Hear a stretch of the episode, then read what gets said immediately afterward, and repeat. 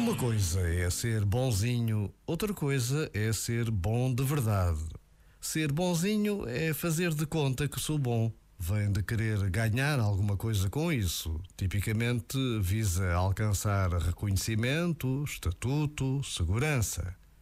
Já ser bom de verdade é não precisar de fingir, nem precisar de ganhar nada com isso. Se ser bonzinho vem de um mecanismo de sobrevivência, ser bom vem da alma.